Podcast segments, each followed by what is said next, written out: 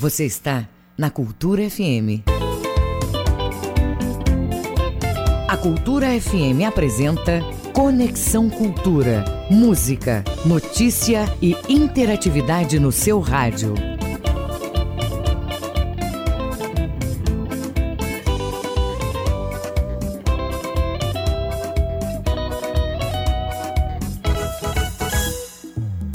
Cultura FM 93,7. 8 horas 2 minutos em Belém. Olá, bom dia para você ligado no Conexão Cultura pela Cultura FM, portal cultura.com.br. Juntos até às 10 horas da manhã. Este programa é uma produção do jornalismo da Rádio Cultura. Eu sou Adil Bahia e a partir de agora no seu rádio, atualidades, prestação de serviços, notícias, entrevistas, entretenimento e música para você ficar conectado com tudo o que acontece no Pará, no Brasil e no mundo. E você, ouvinte cultura, pode fazer o programa com a gente sim. Mande sua mensagem pelo WhatsApp 985639937. Anote aí.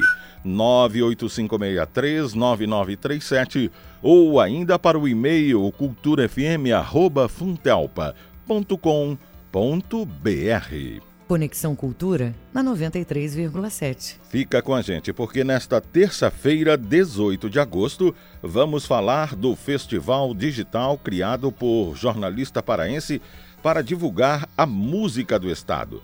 Teremos também Paulo André e Rui Barata por Alba Maria, um bate-papo incrível com a cantora aqui no Conexão. Teremos também o doutor Eduardo Costa e o esporte com Manuel Alves. Conexão Cultura. 18 de agosto. Hoje na história. Em 1942, manifestações no Brasil exigiam que o governo de Getúlio Vargas entrasse na Segunda Guerra Mundial contra os países do eixo. No início da guerra, Getúlio manifestou-se favorável à política do eixo.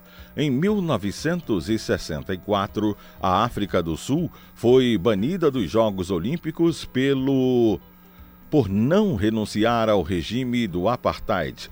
Foi banida pelo COI. Em 1991, colapso da União Soviética. O presidente soviético Mikhail Gorbachev foi colocado sob prisão domiciliar durante as férias na Crimeia. O golpe, liderado por oito linhas duras de alta patente, e logo foi detido. Em 2008, Guerra do Afeganistão. Aconteceu a emboscada no vale de Uzbin. 18 de agosto, hoje na história. Conexão Cultura na 93,7. Nessa minha vida agitada, já não tenho mais tempo pra nada.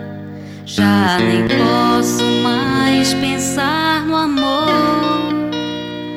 Mas veja só que mesmo assim.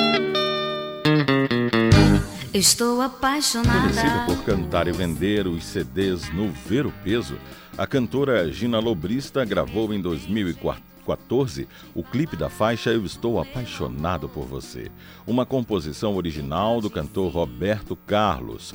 Neste vídeo realizado pela Platô Produções, é possível acompanhar o dia a dia da artista em uma versão acochadinho, aquele som brega e suave, parecido com a rocha. E é esta versão que nós vamos ouvir aqui no Conexão Cultura, Eu Estou Apaixonado por Você, com Gina Lobrista. 8 e 5, bom dia. Minha vida agitada, já não tenho mais tempo pra nada. Já nem posso mais pensar no amor. Mas veja só que mesmo assim, estou apaixonada por você.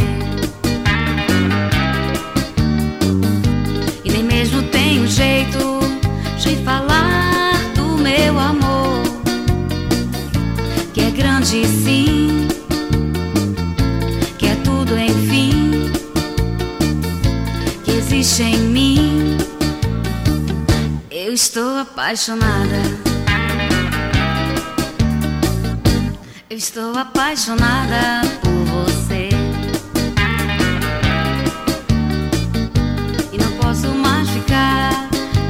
longe assim do seu carinho. E sei por porquê. Tudo que eu faço, penso em você. É que eu estou apaixonada. Fico esperando um minutinho, mesmo que seja. Rapidamente e depressa dizer que eu estou apaixonada. Gina Lobrista,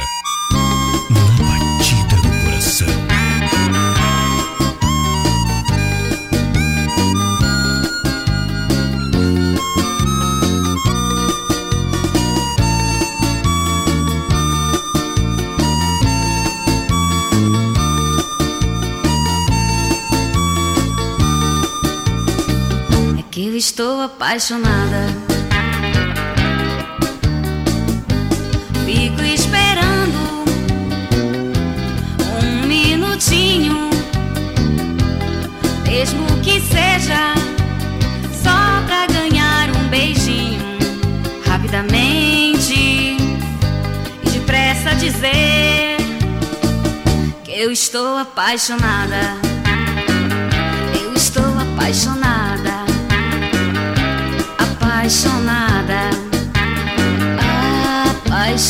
Apaixonada.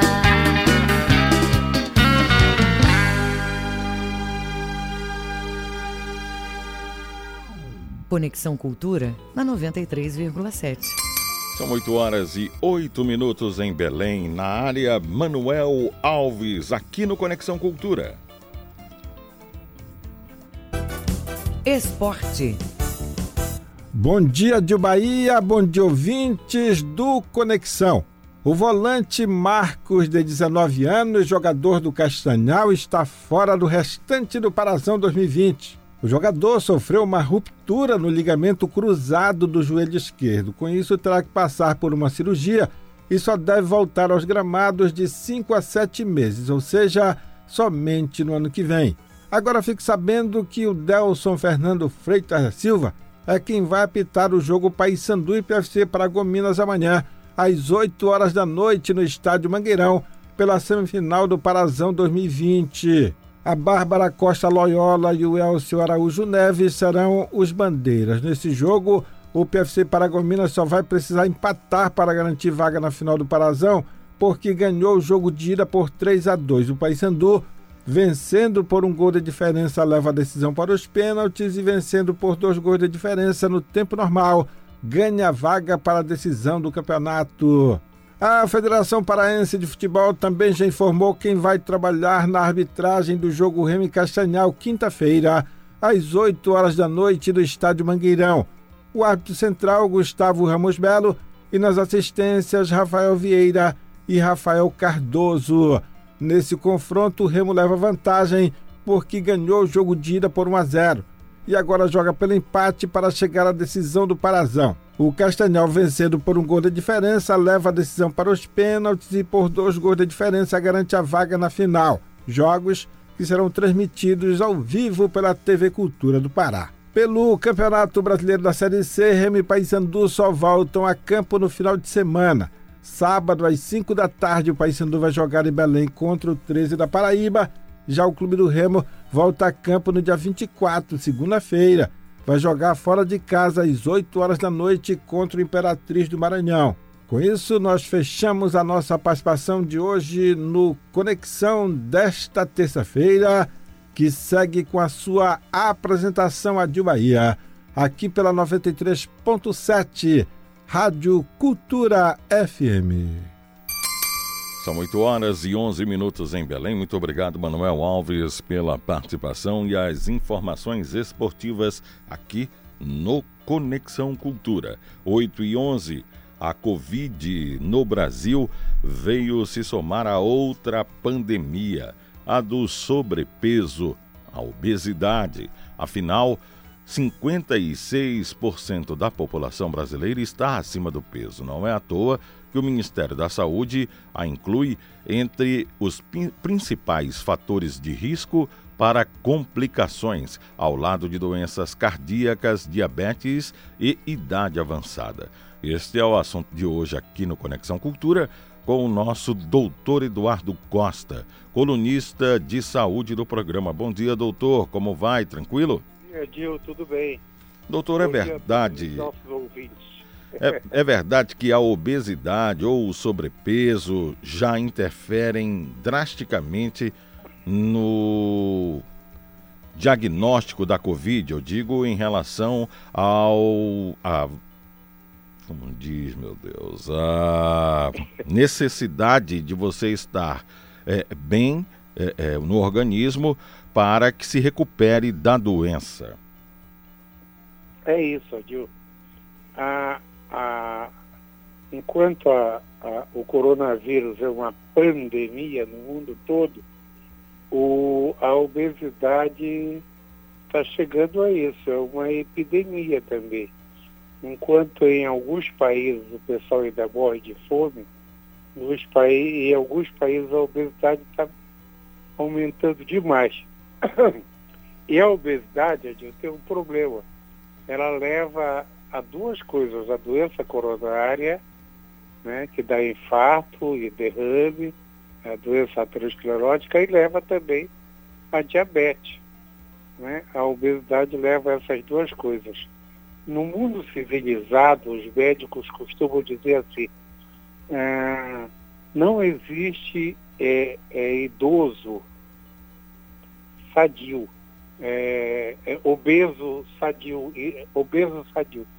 Mas ah, na Europa eles costumam dizer não existe idoso gordo. Eles acham que as pessoas obesas elas têm uma vida menor do que a que é necessária porque eles complicam com infarto, diabetes, pressão alta, pressão alta leva a infarto e derrame. E agora o pessoal juntou isso com o coronavírus. Por quê? Nesses estudos todos do coronavírus, o pessoal está descobrindo que, além da diabetes, além da pressão alta, além das doenças pulmonares que levam a uma maior mortalidade pelo coronavírus, os obesos têm essa, essa, estão sendo destacados porque eles morrem mais.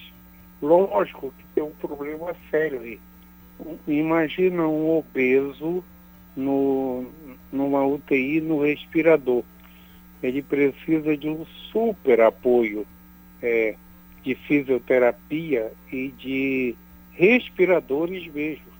Só para te ter uma ideia de há uns anos atrás, no final dos anos 90, os meus pacientes obesos que precisavam operar do coração, eu mandava naquela época para São Paulo, porque em Belém não tinha infraestrutura para um obeso dentro de uma UTI no pós-operatório de cirurgia cardíaca.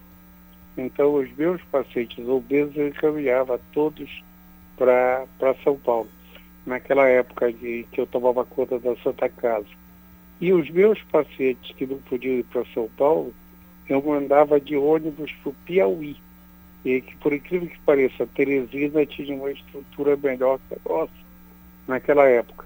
Então, a obesidade passou a se destacar agora no, na, na pandemia pelo coronavírus, porque o pessoal que complica são os hipertensos, os diabéticos, os doentes pulmonares e os obesos. Tá? O coronavírus, quando ele pega um pulmão de obeso, o pulmão de obeso é mais difícil de tratar do que uma pessoa normal. Só para te ter uma ideia, as pessoas muito obesas, elas têm uma doença chamada síndrome de Pickwick. O que é isso? é o tórax com muito peso que impede o movimento das costelas da respiração. Por exemplo, as costelas, em qualquer pessoa, quando a gente respira, ela faz aquele movimento de alça de balde. Ela levanta, ela sai do lugar para a gente poder expandir o pulmão. Quando a gente está obeso, ah, já existe essa dificuldade, a gente já tem uma discreta insuficiência ventilatória o respira... Perdão, como respiratória só por causa do peso do tórax em cima. Imagina aquelas mulheres obesas com a mama muito grande também. Dá um peso enorme e dificulta a ventilação. Isso no indivíduo que não tem doença nenhuma. Ele só está obeso. No indivíduo que tem doença, essa, essa, essa dificuldade é maior. Então, tratar numa UTI, num respirador, um paciente obeso, dá um trabalho que é muito acima do normal. O fisioterapeuta tem que ter, o respirador tem que ser qualificado para o obeso. É. Lembra que eu acabei de falar que nos anos 90 em Belém não tinha infraestrutura para o paciente obeso no UTI. É, lembro sim. Então, é, é, esse lado é o lado do que preocupa no mundo por causa do coronavírus. É, lembro. E, e, inclusive, falar em lembrar, eu lembrei a palavra que eu queria é, dizer ao senhor na abertura da nossa conversa, uhum. que era recuperação. Então, é, de que maneira é, as pessoas é, podem se recuperar da Covid-19? Eu vou dar um exemplo. Ontem eu estava conversando com um amigo que é linha de frente também de combate à Covid, médico lá em São Paulo. E ele é, é, me parabenizando e falava assim: Olha, eu esqueci de comentar que em julho eu peguei Covid e fui parar na, no respirador, aliás, no oxigênio. E fiquei uhum. com medo de ser entubado e não voltar mais. E ele pesa entre 115 e 120 quilos por aí. Agora você imagina é. É, é, essa pessoa, o desespero de entrar é, é, para um hospital sabendo que ele, ele médico, né? Sabendo que uhum. a qualquer momento pode ser entubado e não voltar mais. Ele, ele, ele confessou isso para mim. Aí é, é, nós estávamos lembrando que ele voltou, se recuperou e tal. Está se recuperando ainda, porque não é de uma hora para outra que a pessoa fica 100%. Mas ele falava assim: é, talvez o que tenha me ajudado é, é, essa minha juventude de prática de esportes. Ele era uma pessoa ativa que ia para academia, jogava bola, voleibol, tudo quanto era esporte praticava e sempre teve cuidado com o corpo. Agora, depois que casou, agora que eu digo há 20 anos, casou, é, é, é, relaxou, começou a tomar cerveja demais e acabou engordando. Esse histórico de atleta, como diz o nosso presidente, ele pode contribuir para que a pessoa, mesmo depois de perder a forma física é, é, que a gente considera é, é ideal, é, tenha uma recuperação mais é, menos traumática da Covid, doutor? Teoricamente, sim. Né, As pessoas que foram atletas, né, foram, que praticaram esporte, geralmente eles têm uma estrutura melhor de respiração, né? Quem praticou esporte mesmo. Se bem que eu tenho uma notícia triste para ti aqui. Super atletas não têm vida longa, tá? Todo mundo que ganhou medalha nas Olimpíadas dos anos 60 já morreu. Eles são só 10 anos mais velhos que a gente, era para estar todo mundo aí. Um dia eu pedi aí pro teu amigo da. Aí pro rapaz, eu estou tentando lembrar o nome dele. Esse que fala de esporte, que acabou Manuel de falar Alves. Aí, eu pedi para ele fazer um levantamento dos times do Paysandu, do Rio e da Tuna de 1965. Manuel 65, Alves, né? É, 65 eu tinha 13 anos, para ver se é, como são esses jogadores porque teoricamente a maioria, todo mundo já morreu. E eles são mais velhos que a gente, 10 anos. Então era para todo mundo estar tá aí. Eu tenho 67, era para todo mundo estar tá com 77 aí atleta. Mas atleta de ponta não tem vida longa. Então vamos voltar para o nosso assunto. Se você foi um atleta normal, nadou, remou, correu, é, você tem uma, um, um pulmão bom, muito bom, um sistema cardiovascular muito bom. E isso, teoricamente, te protegeria, teoricamente. Agora, o problema é que depois que a gente para, todo atleta, é, o metabolismo dele é forte, ele tende a engordar. E a engordar, às vezes, muito. Né?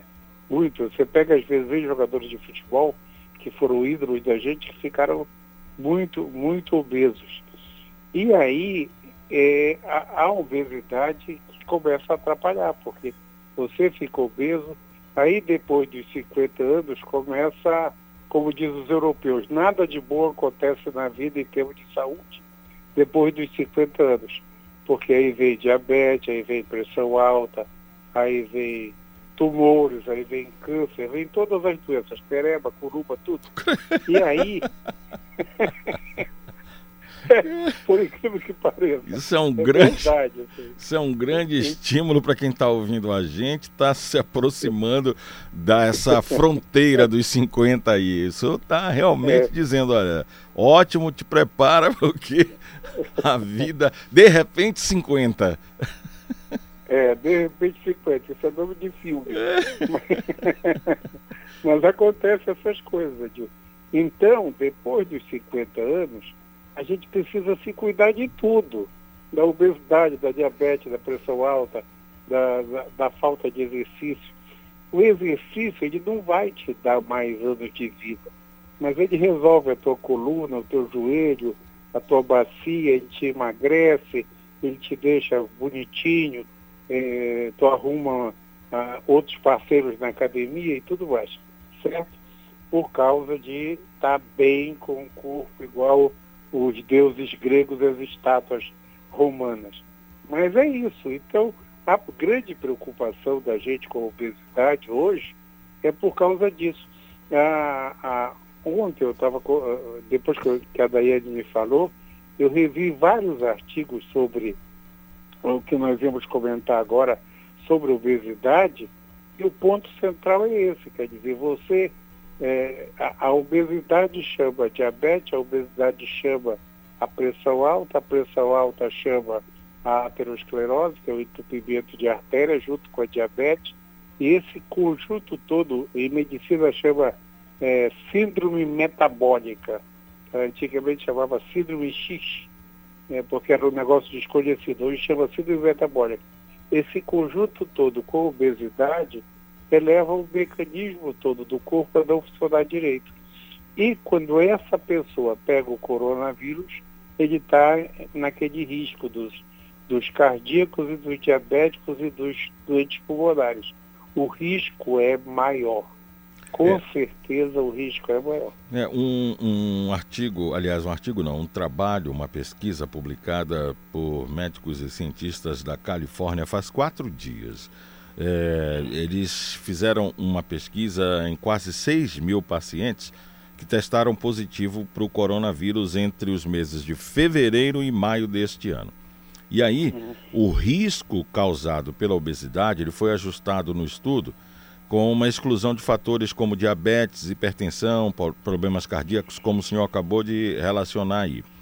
E os resultados mostraram que estes pacientes obesos, eles tinham até quatro vezes mais chances de morrer pela doença, especialmente os homens e menores de 60 anos com índice de massa corporal elevado. Então, veja bem. Então, é, é isso aí é, foi pesquisado depois de 21 dias de infecção. Então, é, veja como a coisa é séria. Por isso que essa história de que ah, a Covid pega os velhinhos, as pessoas com doenças é, é, comorbidades, né? E, é, é. e essa obesidade, ela, além da Covid, de ser um perigo para a Covid, ela também traz uma infinita série de outros problemas, como o senhor relatou aí, como é o caso da hipertensão uhum. e tal. Mas aí eu pergunto, é, é, é bom que as pessoas tenham em mente que não é só uma pandemia, uma doença que atinge idosos, é, é, pessoas com outras doenças já existentes, pré-existentes, ou a obesidade. Mas, é como nós falamos, os jovens estão entre as principais vítimas, principalmente agora, né, doutor? Ou nessa, nessa onda de agora, dessas, dessas últimas três semanas, o acometimento de jovens e crianças está aumentando exponencialmente, Adil. Aumentando mesmo. Tanto que, ah, de novo, está todo mundo pensando no problema das aulas, né? porque deu um salto enorme recente.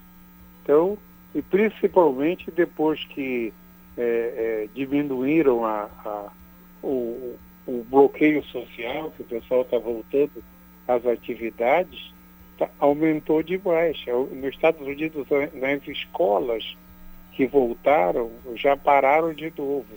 Então, esse é um problema seríssimo, porque o vírus ele não está escolhendo idade, raça, cor, ele penetrou, o risco é muito grande. Nós já vimos, nós já conversamos aqui, tem um lado genético que tu não sabe quem é aquele que vai complicar. Pode complicar uma criança, um jovem, uma pessoa de idade normal e um idoso de 90 anos. E, e como também pode não complicar. Então, ah, o que é que se descobriu com o coronavírus nos últimos, nos últimos cinco meses? Primeiro, que quando ele complica é sério.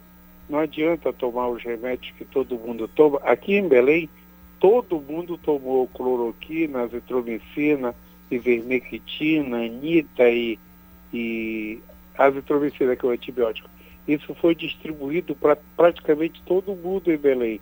E mesmo assim, os pacientes que foram para a UTI e morreram tinham tomado azitromicina, ivermectina, cloroquina, tudo, tinham tomado tudo isso. Eu conversei isso no meu programa com um médico de UTI, ele falou que todo mundo que complicou já tinha tomado esse esquemazinho que, que todo mundo acha que funciona perfeitamente.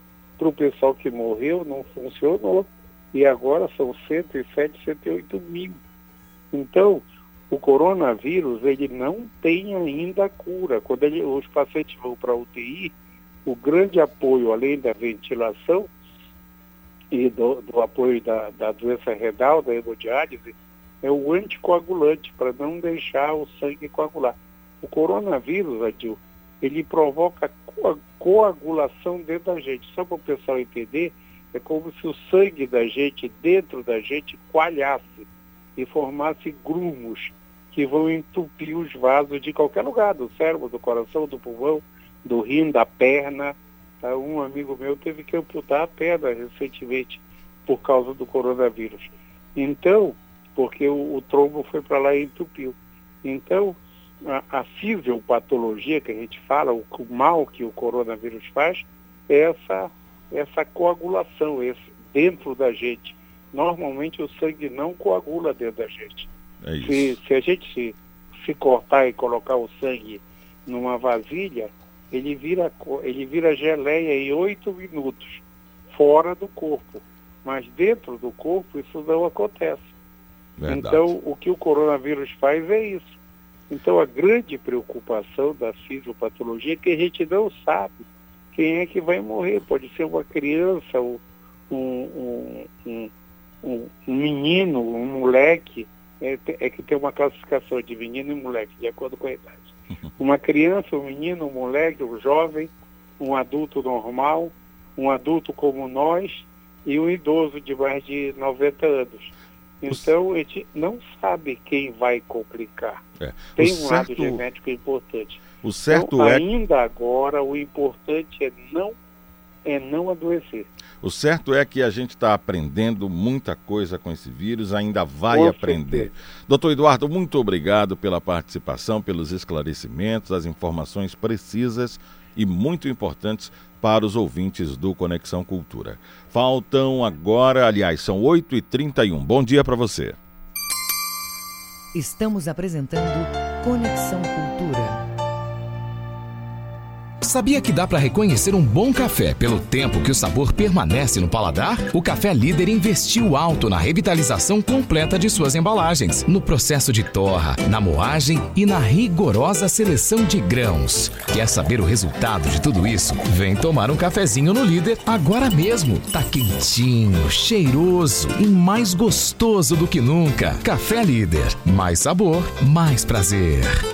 Toda ajuda nesse momento é bem-vinda. Por isso, a Equatorial traz de volta a promoção Energia em Dia. Sorteios mensais de um ano de supermercado no valor de 500 reais, um ano de bônus de 250 reais para pagar a conta de energia e 15 casas contempladas com troca de eletrodomésticos e reforma. No final, tem sorteio de um carro zero. Para participar, basta estar em dia com a Equatorial e fazer o cadastro em energiaemdia.equatorialenergia.com.br. Promoção autorizada SECAP. Equatorial Energia.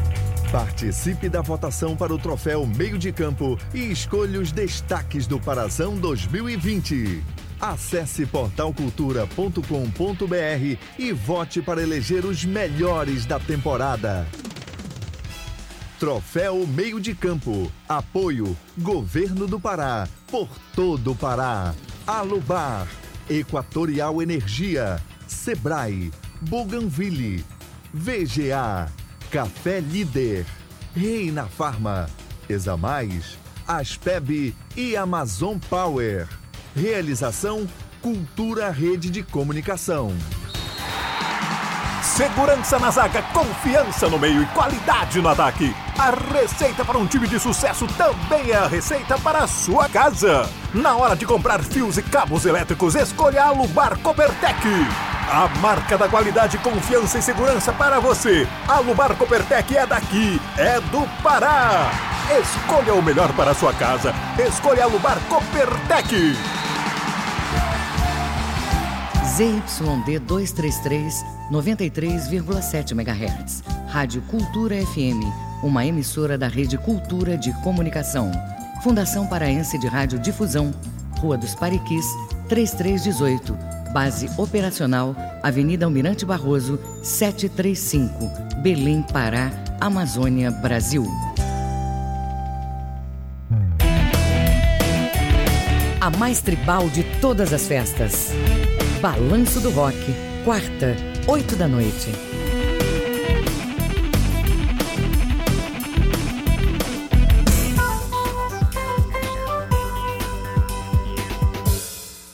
voltamos a apresentar Conexão Cultura.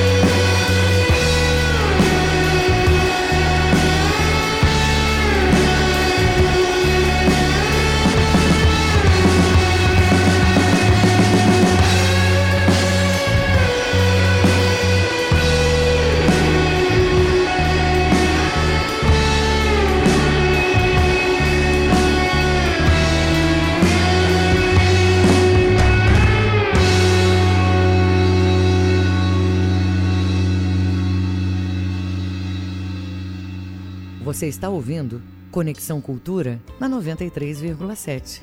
Agora faltam 22 minutos para as 9 horas. O Fórum de Educação Infantil do Pará, FEIPA, integra o Movimento Interfórum de Educação Infantil do Brasil. Ao longo de 26 anos, vem lutando em defesa dos direitos da criança à educação de qualidade no estado do Pará. Nesse período de pandemia, ela está promovendo um ciclo de lives que estão sendo transmitidas através das páginas do Facebook nós vamos conversar com a Tatiana Cristina Vasconcelos Maia, que é professora e membro do comitê gestor do FEIPA. Bom dia, Tatiana. Muito obrigado pela disponibilidade em conversar conosco aqui no Conexão Cultura. Bom dia, bom dia a todos os ouvintes da Rádio Cultura, bom dia, Dio Bahia. É uma alegria para nós também do, do Fórum de Educação Infantil do Estado do Pará poder compartilhar né, as atividades que nós estamos desenvolvendo é, nesses tempos tão difíceis de pandemia. Tatiana, é um, muito obrigado, é uma honra entrevistá-la para que nossos ouvintes entendam o que é o Fundo de Manutenção e Desenvolvimento do Ensino Fundamental e de Valorização do Magistério. Então, o Fundeb, ele é um, ele é um recurso, né, que ele vem para subsidiar é, o pagamento e o investimento tanto na infraestrutura como em formação de professores, para que essa educação ela tenha mais qualidade. E as pessoas podem estar acompanhando que já é, está acontecendo a votação do novo Fundeb. O Fundeb que está em vigor atualmente, ele vence agora em dezembro, né? E a partir de então, nós não teríamos mais esse fundo para subsidiar é, é, a infraestrutura, a formação e, a valor, e, o pagamento dos professores. Então, está tramitando, já passou é, em primeira instância na Câmara dos, dos Deputados e agora, essa semana, provavelmente quinta-feira, até o final da semana, ele vai ser votado no Senado. E para nós que defendemos a causa da educação infantil, esse novo Fundeb, ele tem algo de diferente, porque ele traz um investimento maior na questão da educação infantil. Né? A, a questão do custo aluno, qualidade, ele está pautado também para a educação infantil. Então, visando toda essa discussão que está acontecendo no âmbito nacional, o Fórum de Educação Infantil do Pará, ele está promovendo amanhã, né, às 17 horas, é, uma live que tem um, a participação de, de, três palestrantes, que tem como tema o Fundeb Educação Infantil, quais os ganhos. É, esse movimento justamente é para reforçar, é para divulgar, né, para elucidar ainda mais a, a importância desse fundo para a educação básica e principalmente no nosso caso para a educação infantil. Tatiana, eh, e esses recursos, eles são investidos em que áreas é, para a educação básica? Tipo, é, é, para que, que serve esse dinheiro? e o que isso impacta nas escolas? Então, esse recurso, ele impacta diretamente né, na questão da infraestrutura, no pagamento dos professores, e na questão também da formação, do, investimento em formação, em material didático, porque atualmente é, esse fundo, como eu falei anteriormente, ele é um fundo que ele não está pautado na Constituição. E isso implica diretamente na qualidade da educação que é ofertada, que é oferecida da educação pública, é, que é direito de todos né, e dever do Estado. Então, com a aprovação desse novo Fundeb, nós vamos poder garantir essa qualidade e, como é agora, né, nós, nós não temos isso garantido na Constituição, é, com a garantia desse, desse novo Fundeb na Constituição, nós não vamos mais correr esse risco desse vencimento, desse, de passar o tempo e nós perdemos esse investimento.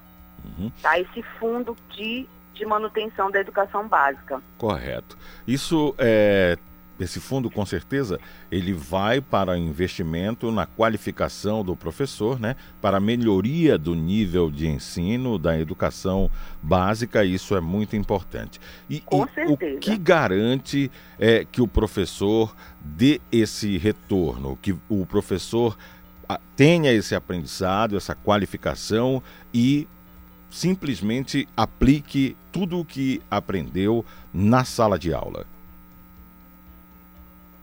Oi? Eu estou perguntando é, o que que, o que, que garante é, é, que o professor que recebeu toda essa qualificação aplique em sala de aula esse aprendizado? Olha, é, nós acreditamos que, que esse, esse, essa formação, quando ela é ofertada, né, quando ela é oferecida para os professores, ele tem condições é, de, de, de qualificação maior. Né? O que, é que acontece hoje?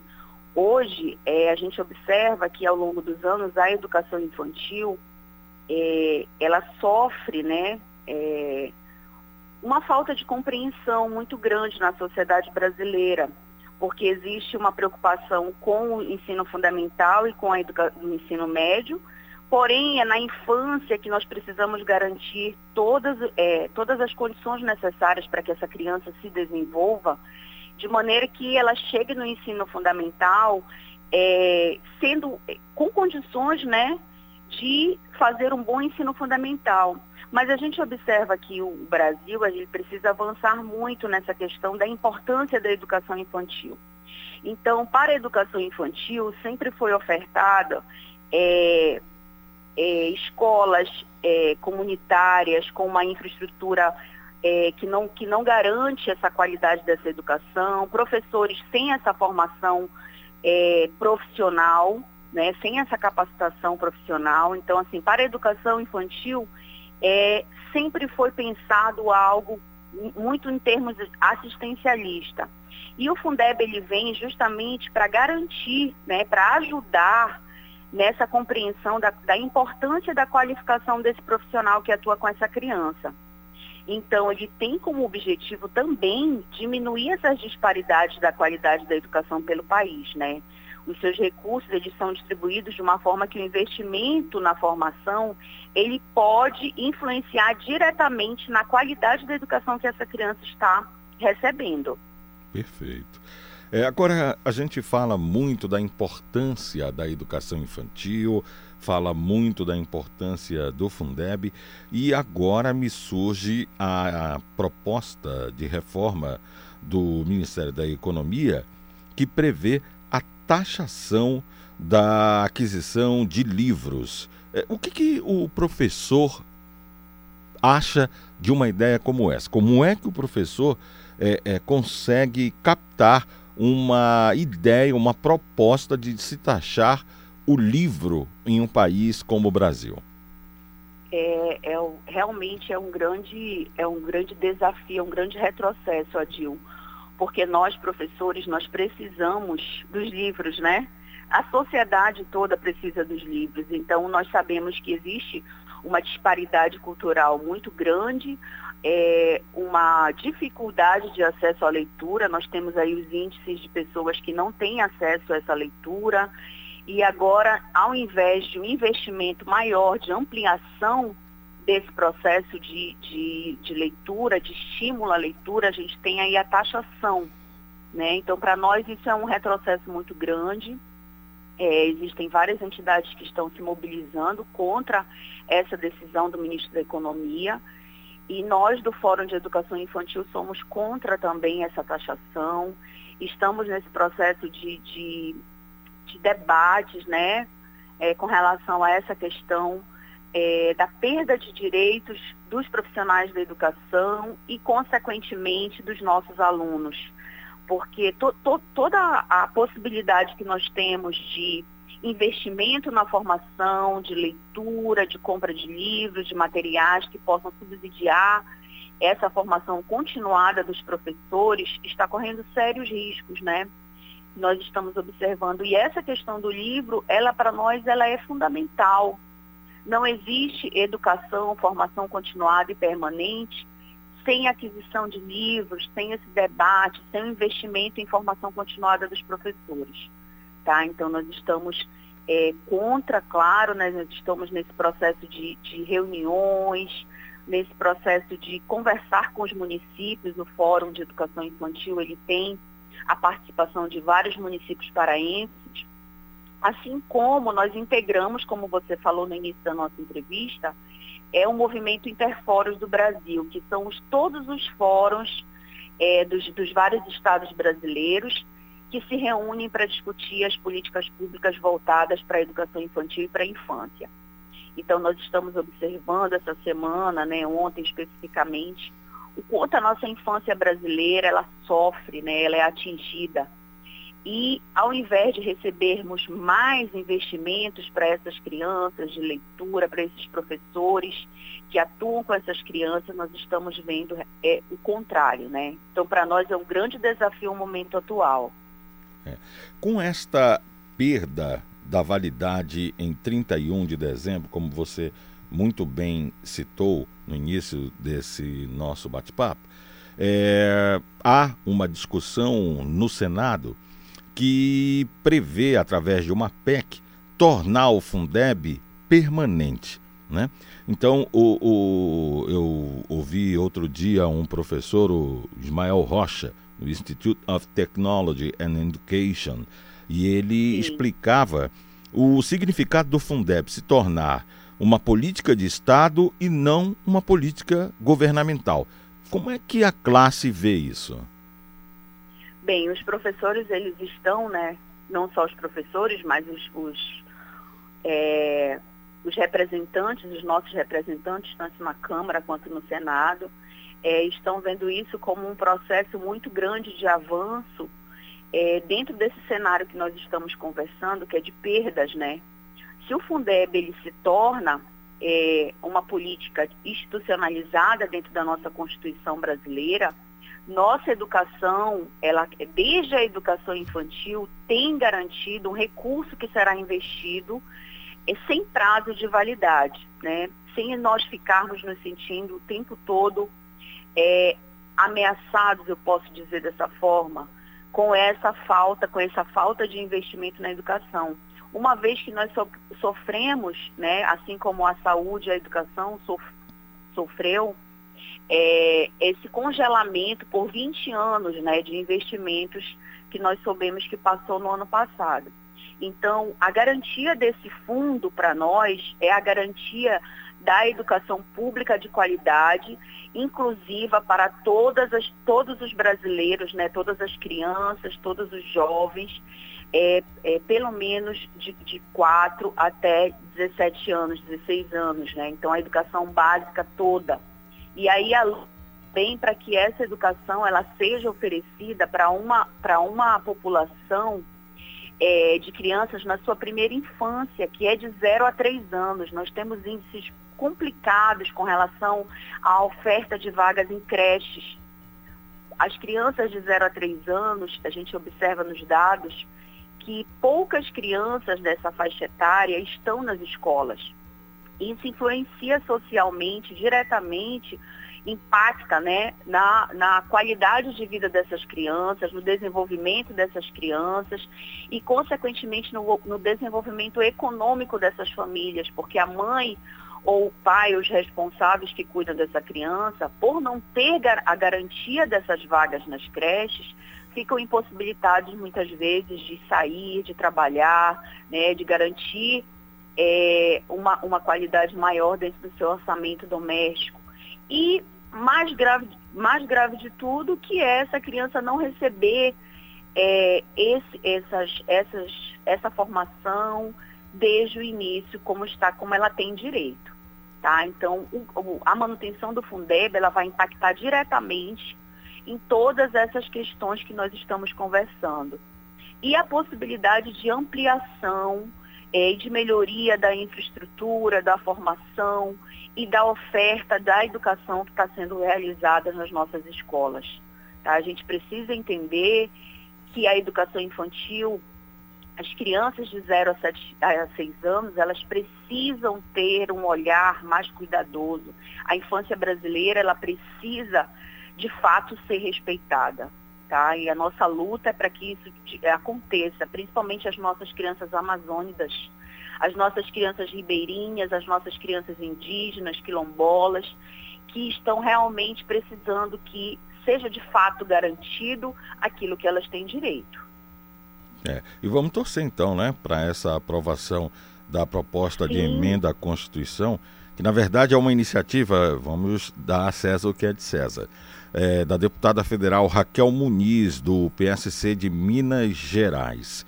Então, Sim. Essa proposta ela prevê a permanência do fundo, né, para que o Estado seja, aliás, a política se torne do Estado e não apenas de governo. Isso garante todo esse investimento feito na formação, qualificação de professores e melhoria do nível educacional. Então, Isso. vamos fazer novamente o convite, Tatiana, aos vamos. ouvintes do Conexão, às pessoas que participem da live que acontece amanhã.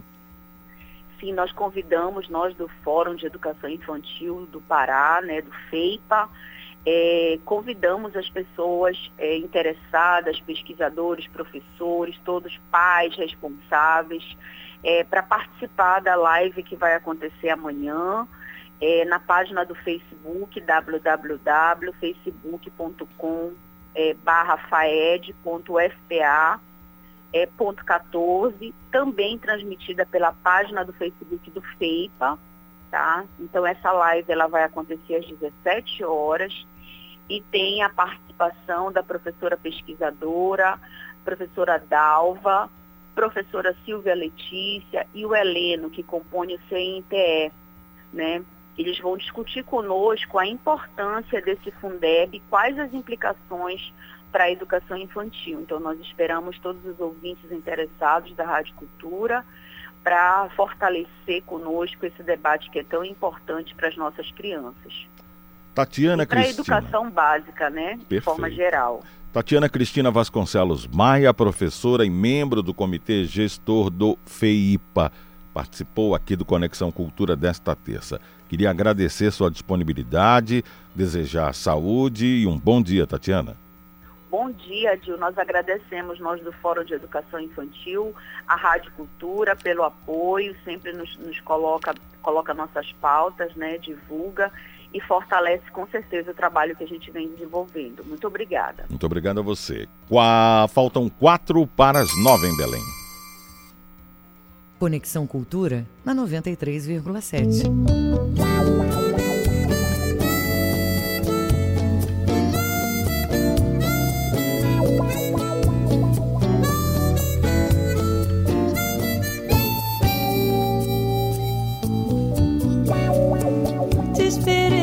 Tarde inteira, céu azul da sexta-feira, na esquina do bar, solidão, ela parece ou não.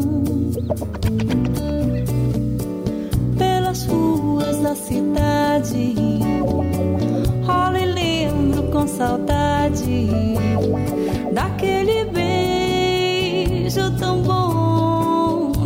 daquele beijo bom. Foi pro céu, foi pra Moscou. Hum, mas eu te encontro, baby, eu te encontro.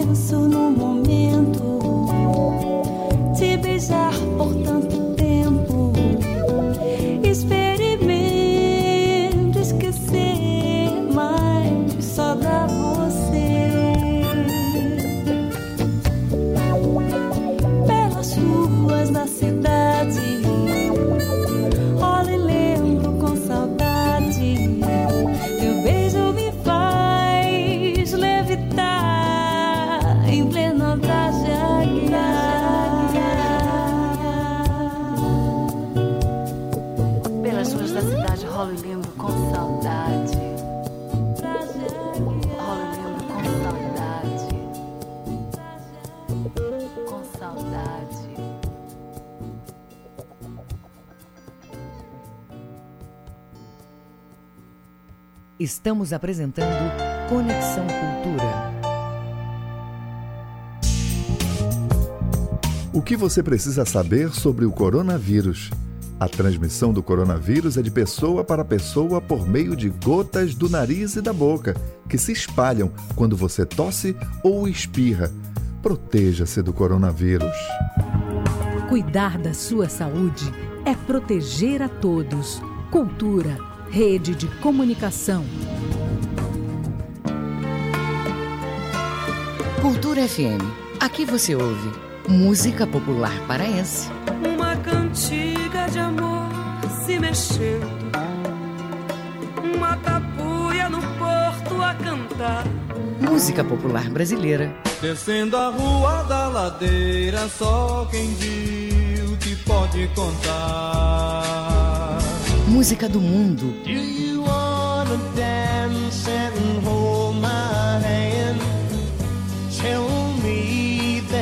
Cultura FM 93,7. ZYD 233, 93,7 MHz. Rádio Cultura FM, uma emissora da Rede Cultura de Comunicação. Fundação Paraense de Rádio Difusão, Rua dos Pariquis, 3318. Base operacional, Avenida Almirante Barroso, 735, Belém, Pará, Amazônia, Brasil.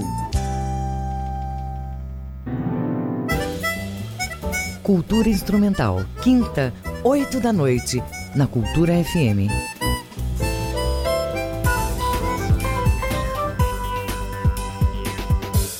Voltamos a apresentar Conexão Cultura. Agora são 9 horas e 1 minuto em Belém. Parque do Tinga reabre amanhã. Vamos aos detalhes com Daiane Balbinot. O Parque Estadual do Tinga, Camilo Viana, reabre ao público nesta quarta-feira, dia 19, com medidas de segurança sanitárias contra a disseminação do novo coronavírus. O horário de funcionamento continua o mesmo, das 6 horas da manhã às 5 horas da tarde todos os dias, exceto às terças-feiras, quando o parque fecha para manutenção. Para acessar o espaço ambiental, será obrigatória a utilização de máscaras e a capacidade de visitantes será reduzida em 50%. Dentre os protocolos adotados estão a medição de temperatura na entrada, contagem do número de visitantes por meio de um contador manual, dispensers de álcool em gel 70% nos pontos estratégicos e cartazes com orientações sobre a Covid-19. A prática de exercícios está liberada desde que o visitante obedeça às normas de segurança e distanciamento mínimo. Daiane Balbinot para o Conexão Cultura. São 9 horas e 3 minutos em Belém. PM interrompe festa regada a bebidas alcoólicas com adolescentes aglomerados. Ah, os detalhes com Marcelo Alencar, direto da redação. Bom dia, Marcelo. Bom dia, Dil Bahia e ouvintes do Conexão Cultura. Para dar cumprimento às medidas de distanciamento social vigentes, os militares do 9 Batalhão da Polícia Militar interromperam uma festa irregular com mais de 60 adolescentes aglomerados e sem máscaras, que estavam consumindo bebidas alcoólicas no município de Breves, no arquipélago do Marajó. Bahia, a operação da Polícia Militar ocorreu neste sábado após os militares receberem denúncias sobre a festa irregular. Os militares foram até o endereço e verificaram que o som estava em volume altíssimo dentro de uma residência particular. No local, os policiais flagraram os menores consumindo bebida alcoólica e todos sem máscaras de proteção. A Polícia Militar encontrou ainda diversas garrafas de bebidas na residência. Com apoio dos agentes do Conselho Tutelar, os militares conduziram os adolescentes até a Superintendência Regional de Polícia Civil, Sudepol de Breves. Os menores só foram liberados após a chegada dos responsáveis, que na ocasião prestaram esclarecimentos para a polícia, e a proprietária do imóvel também foi ouvida e conduzida e também multada no valor de 10 mil reais. Lembrando que a pandemia continua. É importante que a sociedade é, continue é, com as medidas é, preventivas ao combate do coronavírus, né, que está, infelizmente, é, ceifando aí vidas todos os dias em todos os estados brasileiros. É, Marcelo Alencar, direto da redação para o Conexão Cultura, segue com vocês a Dil Bahia. Agora são 9 horas e 5 minutos em Belém. Conexão Cultura na 93,7.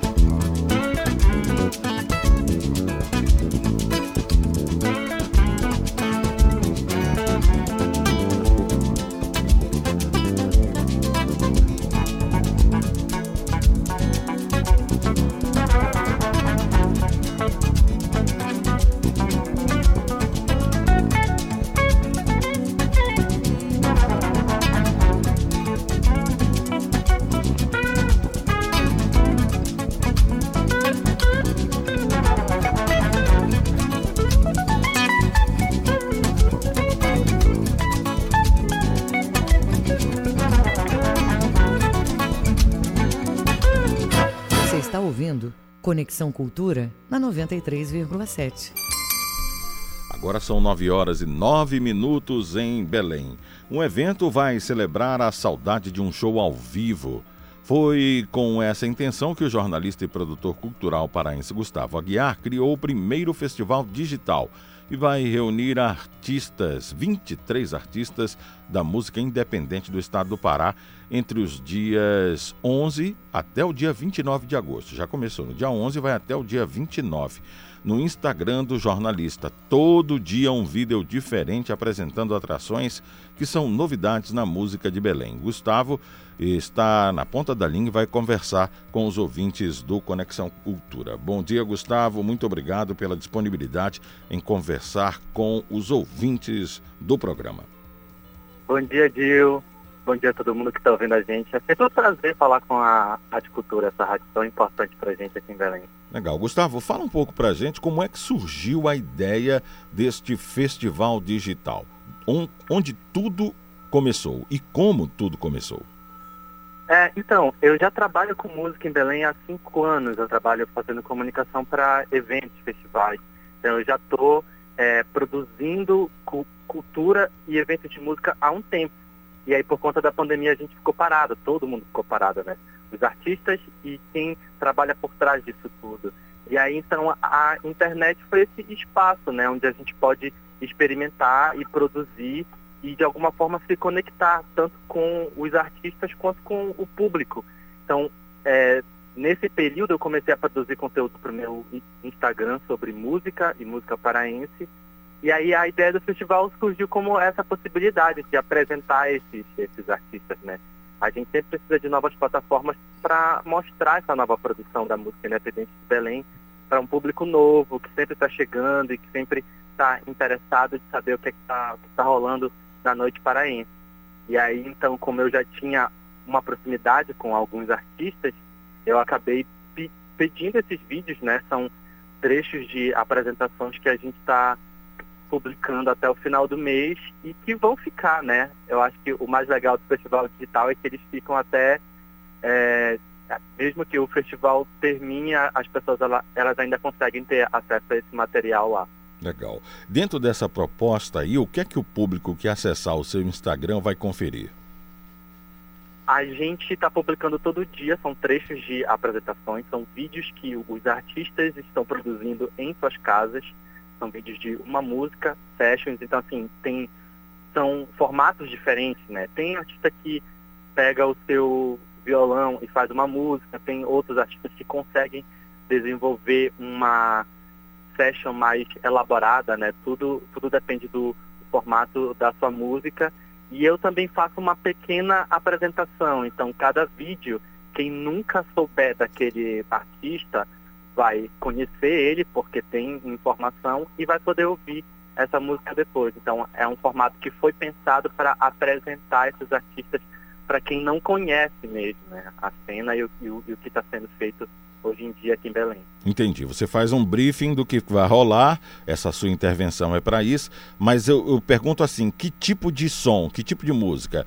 É brega, carimbó, samba, jazz, chorinho, é isso? Qualquer então, tipo de, de música, qualquer ritmo. O que eu acho mais legal da cena independente de Belém é essa diversidade, né? Então tem indie rock, tem ritmos que flertam mais com a música que é produzida em Belém, tem pop. Então, assim, é uma variedade de misturas é, é, que, que, que enchem os olhos e os ouvidos, né? Eu acho que o mais legal é, do que está acontecendo hoje em dia em Belém do Pará, e você pode encontrar qualquer tipo de som. Então, a ideia do festival é exatamente de abraçar isso tudo. Inclusive, é, o festival teve uma resposta tão legal que a gente vai conseguir fazer uma segunda edição em breve, tentando se conectar com a produção do interior do Pará. Eu já estou em contato com alguns artistas e com algumas é, bandas do interior para a gente apresentar o que é que essa galera está fazendo.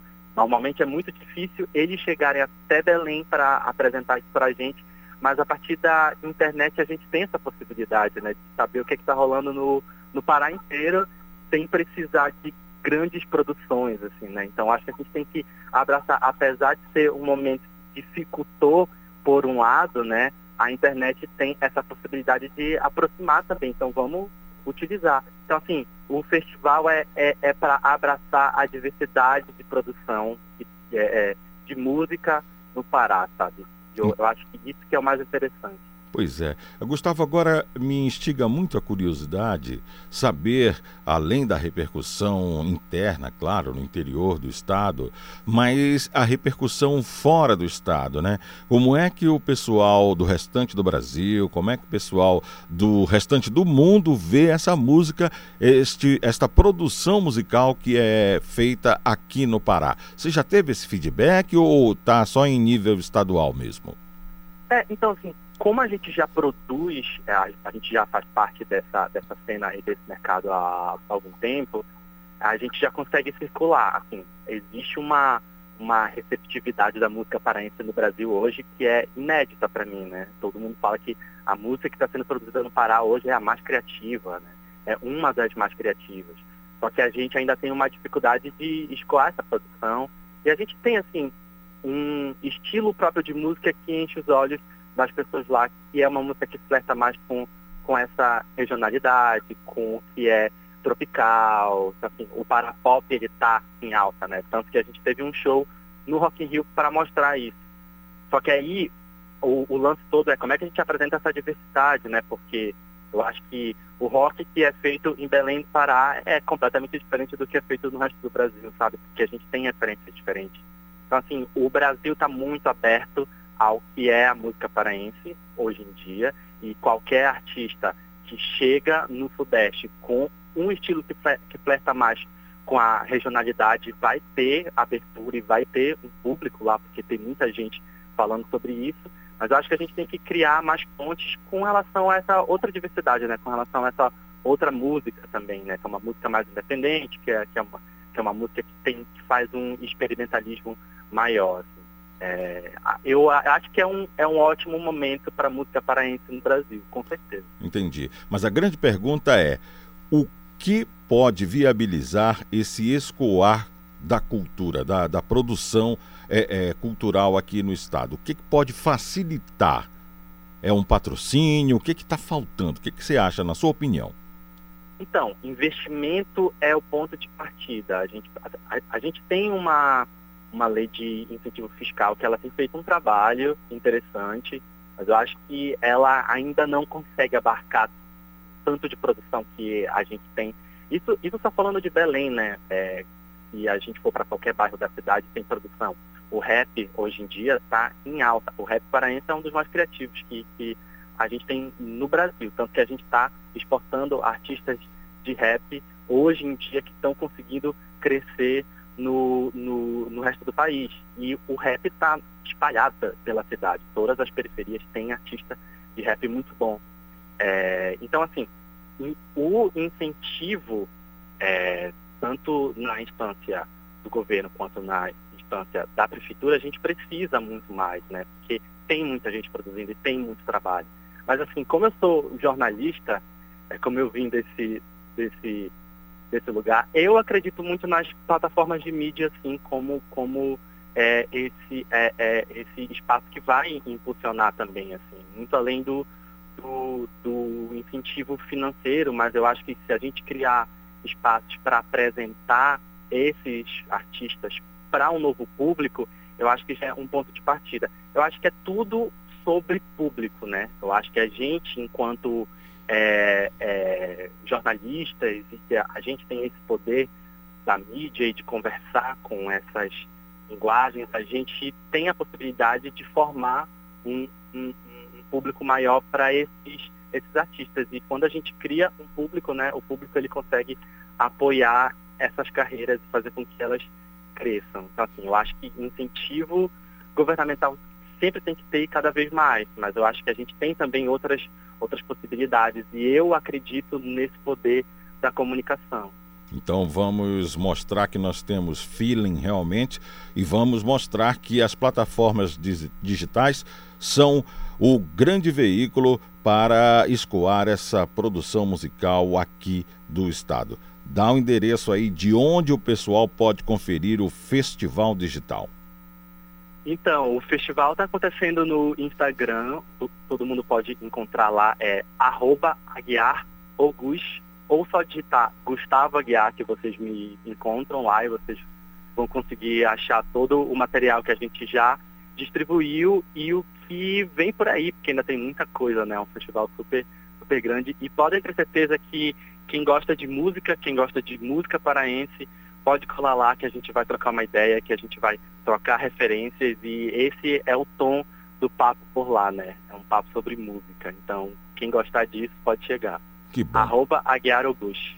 Gustavo Aguiar, realizador do primeiro festival digital. Muito obrigado, Gustavo, pela participação. Bom dia e saúde. Eu que agradeço. Bom dia. 9 e 19. Estudo revela que a capital paraense está entre as que têm o menor índice de equipes de saúde da família. Vamos aos detalhes com Daiane Balbinot. Baixos índices de equipes de saúde da família quando considerada a população local. No último relatório de junho deste ano, a capital paraense contava com 93 equipes para atender uma população de 1.492.745 habitantes. A quantidade chega a ser menor do que em maio, quando foram registradas 96 equipes da saúde da família em campo na capital paraense, que ficou naquele mês na 17ª posição do ranking de indicador entre as capitais brasileiras. Para se ter uma ideia, Teresina, a capital do Piauí, que tem uma população de 864 mil habitantes, tem 249 equipes e está em nono lugar no ranking. A baixa cobertura na área da atenção básica na capital paraense pode explicar por que o coronavírus se espalhou tão rapidamente, sobretudo na periferia de Belém. A estratégia Saúde da Família é composta por uma equipe multiprofissional, formada por médico, enfermeiro, técnico de enfermagem, dentista e agente comunitário de saúde. Daiane Balbinot para o Conexão Cultura. Agora 9h21 em Belém. Conexão Cultura na 93,7.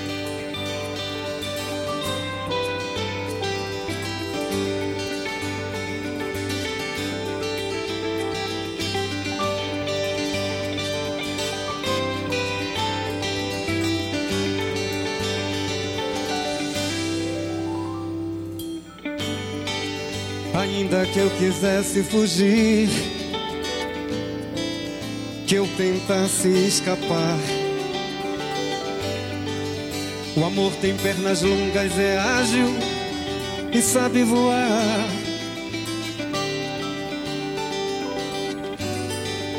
Mesmo que eu me esconda como já tentei,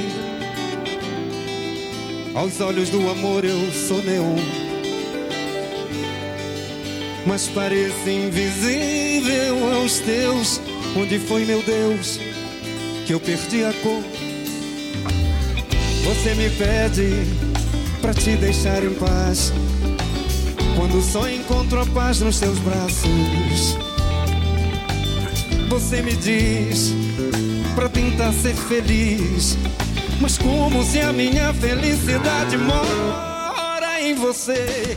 Gosto da pele, do toque do teu cheiro, do gosto da força do teu beijo. Encaixe perfeito pro meu corpo, teu desejo só. Por isso escolhi você, que é tudo que eu preciso num ser só. Gosto da pele, do toque do teu cheiro, do gosto da força do teu beijo. Encaixe perfeito pro meu corpo, teu desejo só.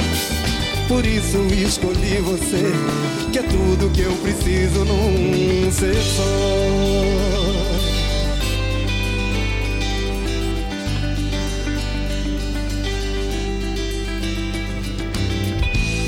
Você me pede pra te deixar em paz. Quando só encontro a paz nos teus braços. Você me diz pra tentar ser feliz mas como se a minha felicidade mora em você. Gosto da pele, do toque, do teu cheiro. Gosto da força do teu beijo, encaixe perfeito pro meu corpo, teu desejo só.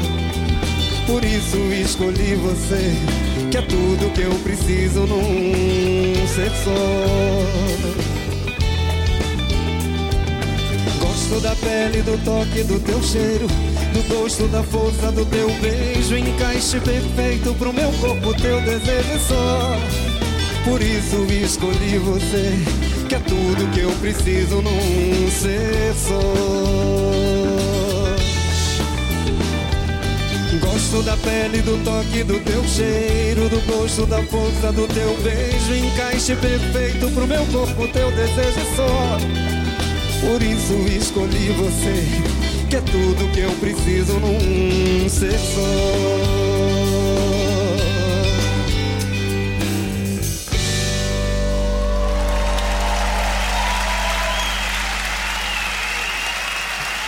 Conexão Cultura na 93,7. São 9 horas e 25 minutos em Belém. Polícia Federal deflagra a operação contra o tráfico internacional de drogas que envolve o Pará.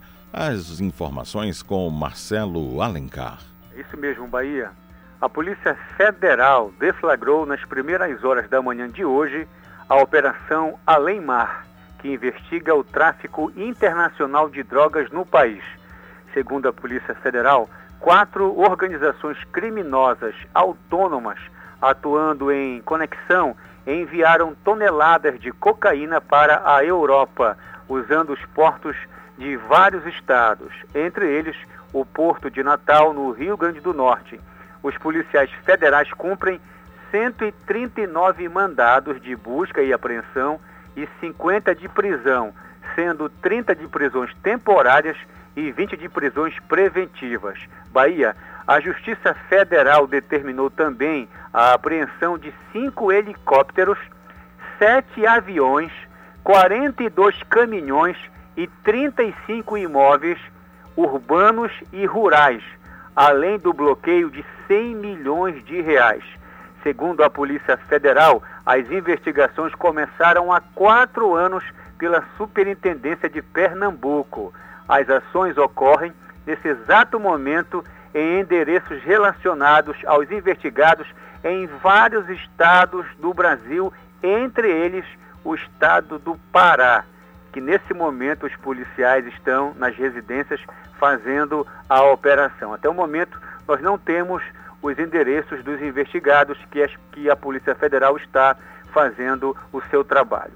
Marcelo Alencar, diretor da redação, para o Conexão Cultura, segue com vocês na apresentação a Dil Bahia.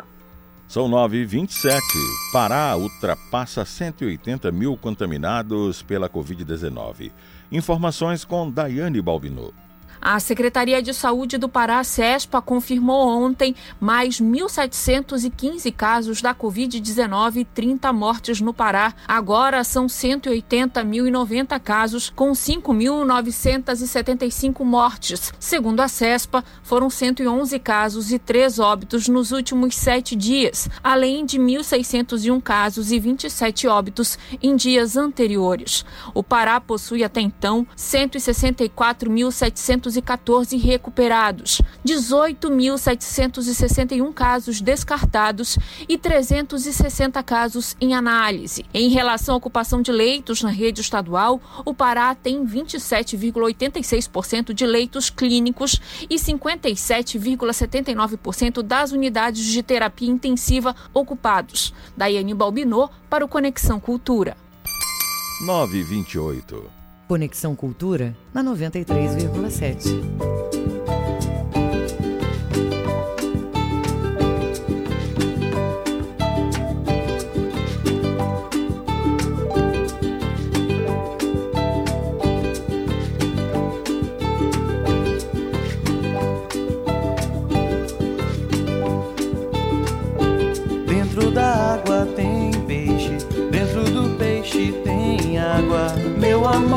Nunca me deixe. Quem tem amor não tem mágoa.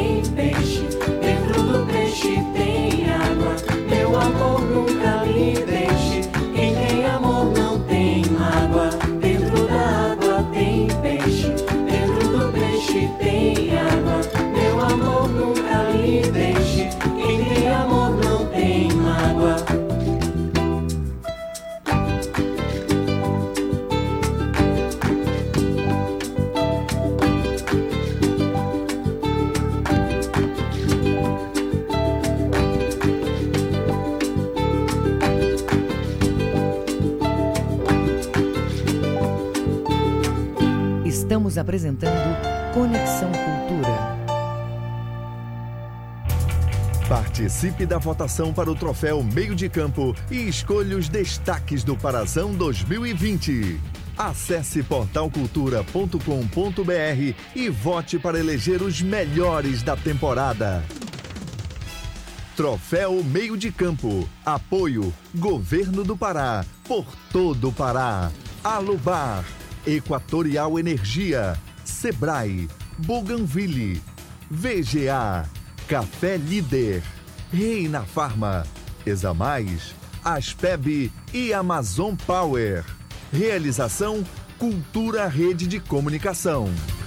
Tem trabalho por todo o Pará! Tem o programa Asfalto por todo o Pará, que chega com mais de 500 quilômetros de drenagem e pavimentação a mais de 60 municípios do estado. Em Belém, tem 100 quilômetros de asfalto novo e a macrodrenagem do Tucunduba sendo retomada, beneficiando cerca de 250 mil pessoas. É o governo trabalhando sem parar, gerando oportunidades, melhorando vidas, levando asfalto por todo o Pará. Governo do Pará, por todo o Pará. É tempo de se cuidar, mas também é tempo de cuidar de quem está ao seu lado. Por isso, dê uma força para o comércio do seu bairro. Afinal, eles sempre estiveram lá por você. Comprando dos pequenos negócios, você fica por perto de casa e ajuda a manter os empregos e a economia local funcionando. Compre do pequeno. Consulte as recomendações das autoridades locais. Uma iniciativa do Sebrae. A força do empreendedor brasileiro. pa.sebrae.com.br.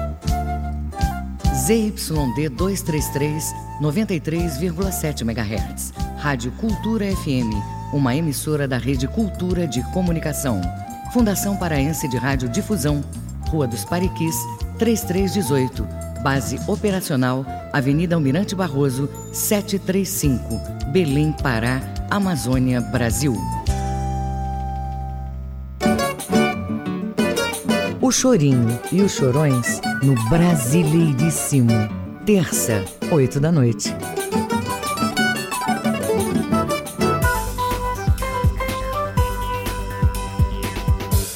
Voltamos a apresentar Conexão Cultura. Pra você entender que o amor é mais, muito, muito mais. Entendeu? Sim, o amor é mais, muito, muito mais. Assim eu fiz esta canção pra você entender que o amor é mais, muito, muito mais. Entendeu? Sim, o amor é mais, muito, muito mais. Uma canção embalasse a poesia e fizesse as cantorias ecoar no coração e não voasse como aquele passarinho que apreciando a lua viajou de pé no chão. Assim eu fiz esta canção pra você entender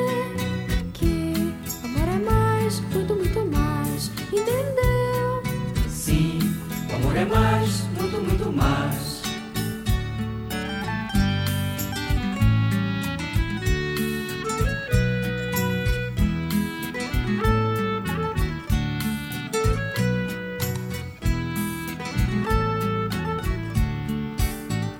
Que fosse meiga, tão jeitosa e singela, e tivesse a grandeza de ser pequena também.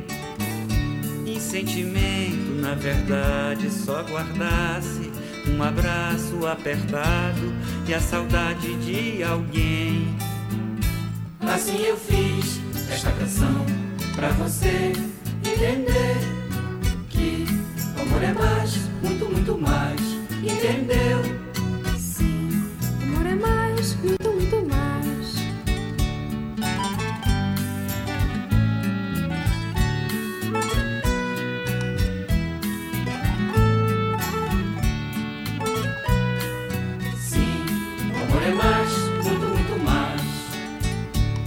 uma canção que embalasse a poesia e fizesse as cantorias ecoar no coração e não voasse como aquele passarinho que apreciando a lua viajou de pé no chão.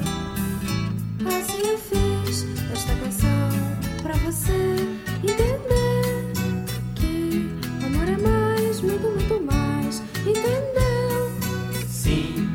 amor é mais, muito, muito mais. Assim eu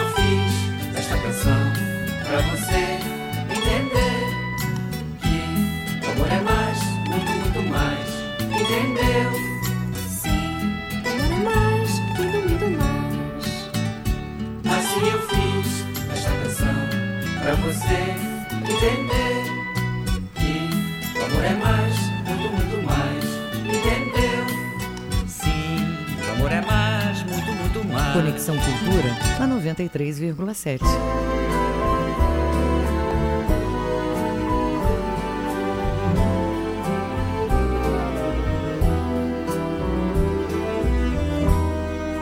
A coisa de fogo na forma de cobra.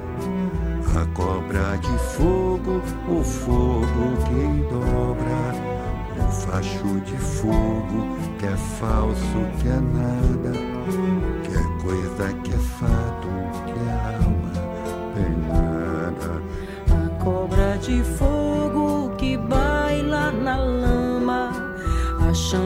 que corre, o coisa que chama, a chama da cobra na mata parada, a cobra que corre, a chama assombrada. A fogo da coisa. Agora faltam 24 minutos para as 10 horas. A live Paulo André e Rui Barata por Alba Maria acontece amanhã, dia 19 de agosto, a partir das 8 da noite, no canal da cantora Alba Maria no YouTube. O show celebra o centenário de Rui Barata através da parceria frutífera de Alba e Paulo André Barata. Eu vou conversar agora com a Alba Maria, que está na linha e vai falar com os ouvintes do Conexão Cultura. Bom dia, Alba, tudo bem? Bom dia, Dio. Alba, Que prazer. Bom dia a todos os ouvintes da cultura. Mais, um, mais uma vez apoiando o artista paraense. Que maravilha. que bom. Alba, como foi que aconteceu essa parceria aí com Paulo André, a ideia de homenagear Rui Barata em- no ano do centenário do poeta? Bom, eu tenho um respeito muito grande eh, pela obra do Paulo e do Rui. Conheci pessoalmente nos anos 80 Rui Barata antes de ir embora para a Europa, que também admirava muito o trabalho de intérprete. Mas, infelizmente, nunca tive a oportunidade de gravar uma música dele. Né? Eh, digo assim, a não ser cantar em shows como convidada, aniversário do Rui Barata, aniversário do Paulo André, essas coisas. E através de um amigo em comum, Paulo Maurício, que é um dos mecenas que está pagando os músicos para essa live, ele me falou assim, vamos homenagear então o Paulo André e o Rui, o que é que tu acha, Exalba? E aí eu falei, na hora, eu nunca fiz nenhum show, e é centenário do, do, do- poeta, vamos fazer sim. Falei com a minha banda, o Edgar, Tajica, Príamo e Antônia Benatar, também toparam na hora, né?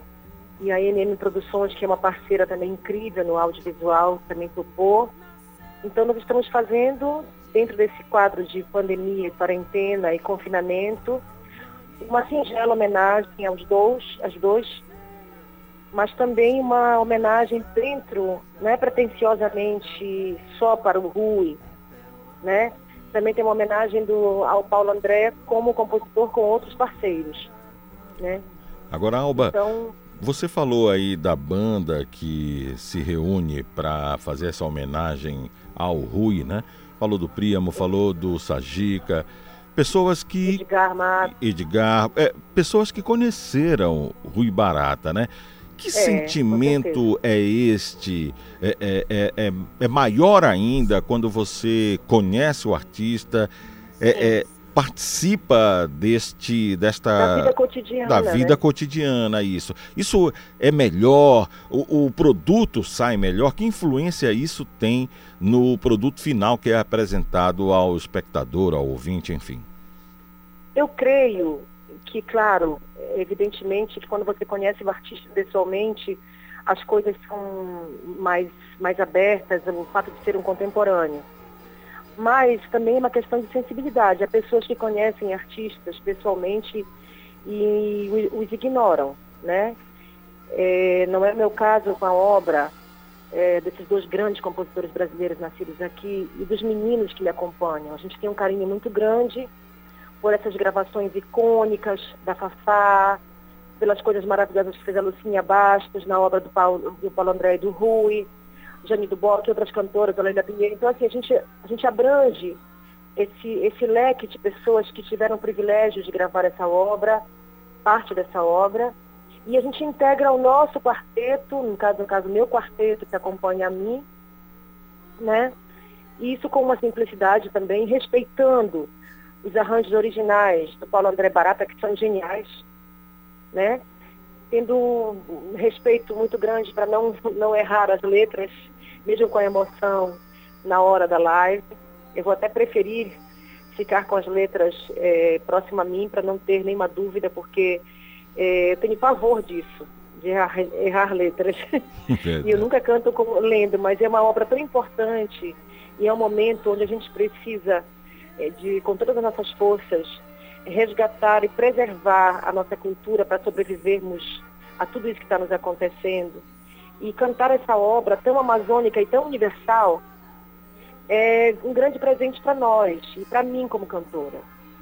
Falando, Entende? falando da obra, você frisou bastante da importância da obra de Paulo André e Rui Barata para a música, para a poesia, para, para o Brasil, para o Brasil, né? Então, aí eu pergunto, fala um pouco desta importância desta produção é, é, de Paulo André e Rui Barata para o cenário musical brasileiro. Olha, eu acho que quem, quem começou tudo isso e a impor de uma maneira musical e genial também, como eu falei, icônica, foi a Fafá, né? Uma grande intérprete dos dois.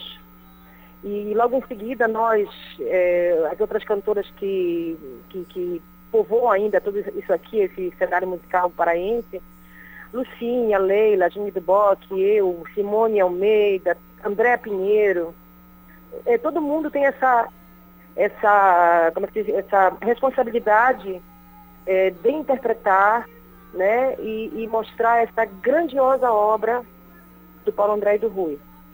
Eu acho que é uma responsabilidade como artista é, a gente mostrar para as pessoas que essa obra está viva, que, ela, que ela, ela é pulsante, que ela é muito amazônica e muito universal. Eu repito, ela é importante para o Brasil, ela é, ela é cantada no mundo todo, né? Então, é, ter esse orgulho desses dois e também do Paulo André com outros parceiros como João Donato e Paulo César Pinheiro, isso é uma coisa que nos enriquece, nos enobrece, porque eles são nobres dentro, dentro do panteão brasileiro de compositores. Eu considero dessa forma. Uhum. Falar em Simone Almeida, tá ouvindo a gente todo dia. Simone dá um bom dia aqui no WhatsApp. Um beijo bom dia, Simone. Simone. Para todas as minhas colegas.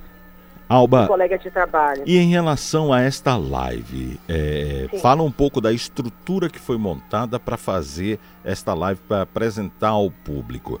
Desde os recursos, como você falou aí do Mecenas, é, uhum. é, fala um, pro, um pouco desse projeto. O que é que quem estiver diante do monitor vai ver nesta live de amanhã?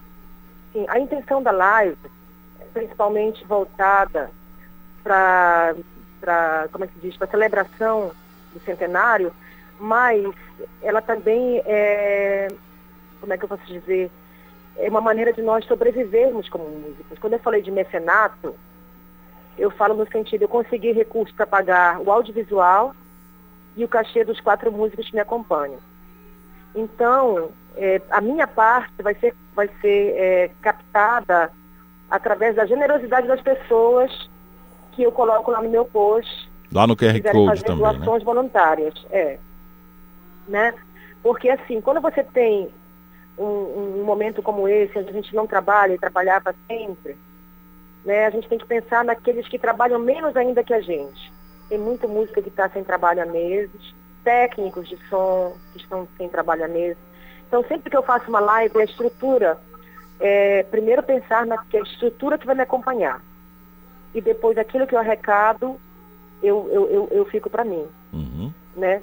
Então, assim, a, o mecenato é importante para a estrutura, né? mas eu penso principalmente em quem vai me acompanhar E isso, de que forma vai chegar às pessoas para que elas se sensibilizem em relação à situação atual e catastrófica econômica que está acontecendo com o músico, com os artistas e com o povo brasileiro em, em geral, né? Então é uma maneira de nós, de nós conscientizarmos o público também de que para sobrevivermos a gente precisa dessas contribuições voluntárias, pode ser um, dois, cinco, dez, a pessoa pode dar o que ela quiser. Né? Não, tem uma, não é um canal que exige uma tarifa para ser liberado. Né? E, e assim, a gente está fazendo principalmente já pensando nesses meninos que estão sendo pagos, né? E o que vier depois é, é tudo lucro. Mas o importante é a celebração realmente do trabalho desses dois compositores icônicos e, dessa, e da importância dessa obra. Isso é coisa mais importante. E saber que a gente está conseguindo fazer é, algo, mesmo com poucos recursos, mesmo com é, toda essa situação pandêmica, né, que, que alastra o mundo todo, e fazer música. A música está nos no, nos resgatando de alguma forma também, é, socialmente, espiritualmente, eu acredito. Eu acredito que a gente vai conseguir uma boa visibilidade também com esse trabalho. E esse trabalho vai ficar pronto para que ser apresentado não só em live, mas assim que for liberado no teatro, nós teremos um imenso prazer também de fazer no teatro para o grande público. Alba, a última vez que a gente falou presencialmente um com o outro foi aqui no estúdio é, e você estava se preparando para um espetáculo. Se não me engano, Sim. era no Teatro da Paz, é isso? Sim, com a Amazônia Jazz Band. Isso, isso. É, de lá para cá, como é que foi que mudou a tua vida, tanto pessoal quanto profissional, né? O que, que uhum. aconteceu com a Alba Maria nesse período durante a pandemia? Bom, eu como artista, todos os meus trabalhos foram truncados. Meu último trabalho foi no mês de março. Desde então eu tenho vivido é, através de contribuições de lives, né? E, ou de amigos sensíveis, não só a minha carreira como cantora, mas meu trabalho social com animais, porque eu tenho um, um, um abrigo para gatos, resgatados, né? Então é, eu, tenho, eu tenho tido a sensibilidade de algumas pessoas que têm se compadecido e, e feito doações ao abrigo. Quanto à música, eu faço uma live aqui e acolá, quando ajudo, uh, arranjo recursos para poder apresentar essa live, porque existem outros profissionais, como eu falei, de base, que precisam ser pagos para que a live seja feita. Não é eu chegar. As minhas primeiras lives é, no mês de março e abril, elas foram feitas todas a capela, porque não tinha como pagar músicos. E aí algumas pessoas se sensibilizaram e passaram a me procurar dar cachês simbólicos, é, mas são cachês que eu posso pagar aos músicos. Né? E aí as contribuições abertas na minha conta ali no, no Instagram, para que as pessoas pudessem contribuir se quisessem. E dessa forma também fiz cestas básicas e distribuí a técnicos e a músicos que estão em possibilidade de trabalhar. Na verdade, quando eu faço algum trabalho relacionado à música e à live, ele tem sempre uma ideia minha coletiva, né? Eu faço alguma coisa que vai favorecer não só a mim, mas aos meus colegas e a outros colegas que não estão diretamente ligados a essa live. Entendi. Então, eu distribuo cestas, eu, eu telefono aos amigos que estão, que estão doentes, que estão morando inclusive fora de Belém, encontro maneiras de, de, de levar alimentos até eles. E estou fazendo também a minha parte social, assim como tem pessoas que têm me dado as mãos para que eu sobreviva, tenho feito também a minha parte social como cantora e como cidadã, sensibilizando e tentando fazer alguma coisa para amenizar mesmo que minimamente e de alguma forma, é, a situação de alguns colegas de trabalho. É, eu estava conversando outro dia com uma artista aqui e aí tá nós e nós é, nós falávamos justamente sobre isso, porque a pessoa vê a Alba Maria, mas não é, imagina o que tem por trás disso, né? Tem o técnico que vai fazer a instalação do som, que Sim. vai ver a iluminação, o pessoal que fica nos bastidores aí do backstage É. para poder o artista apresentar, Se o apresentar trabalho dignamente. dignamente e isso e com qualidade. Então, é, um dos exemplos que foram citados aqui era de um, um, um desses profissionais que virou pizzaiolo.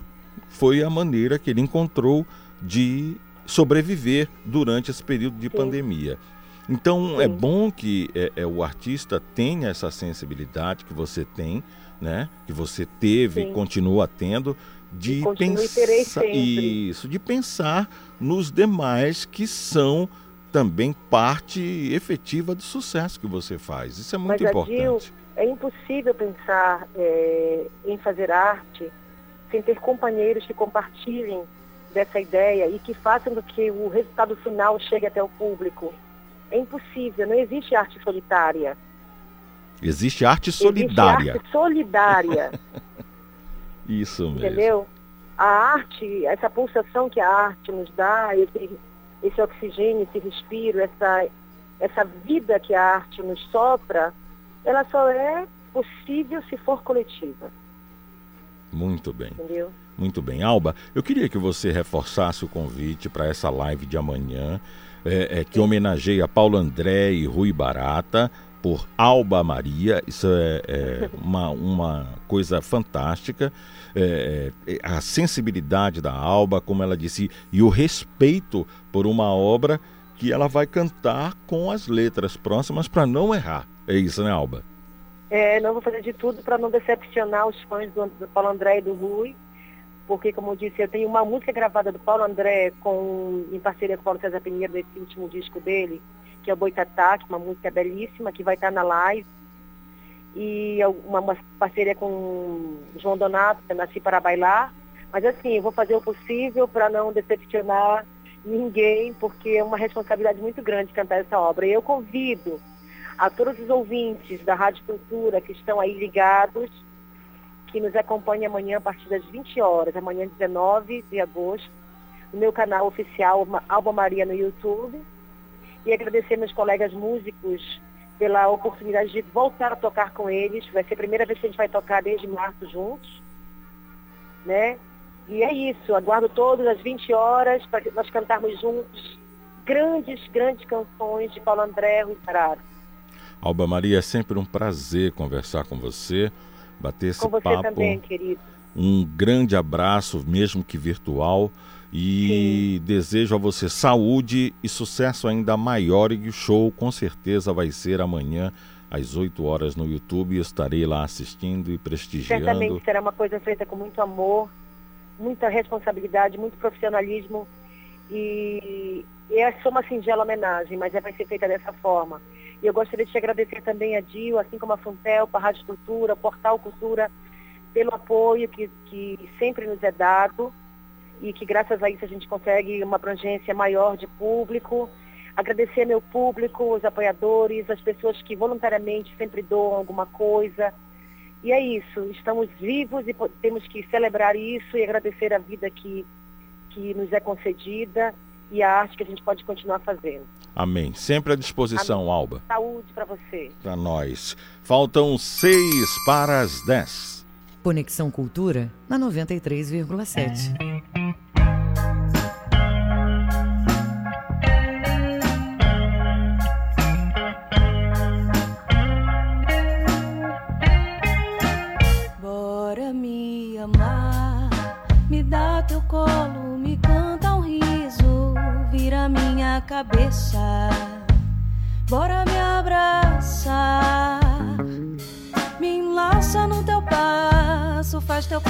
Minha rede. Na chuva de tarde, a qualquer hora vem. que O sol já saiu e já voltou. Isso lá é hora de ficar longe de mim. Não, hein? Vem logo se chegando pra fazer bagunça de amor. Vem, isso lá A lua já chegou e já partiu. Volta, meu amor.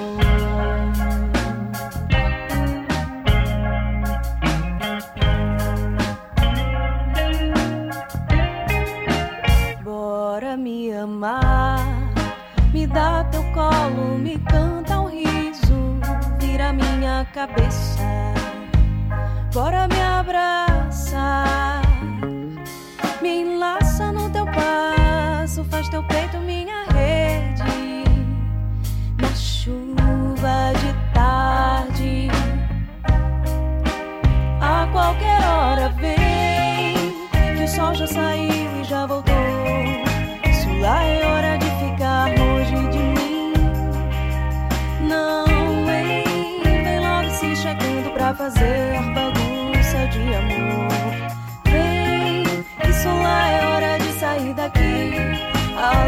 já chegou e já partiu. Volta, meu amor. É aqui o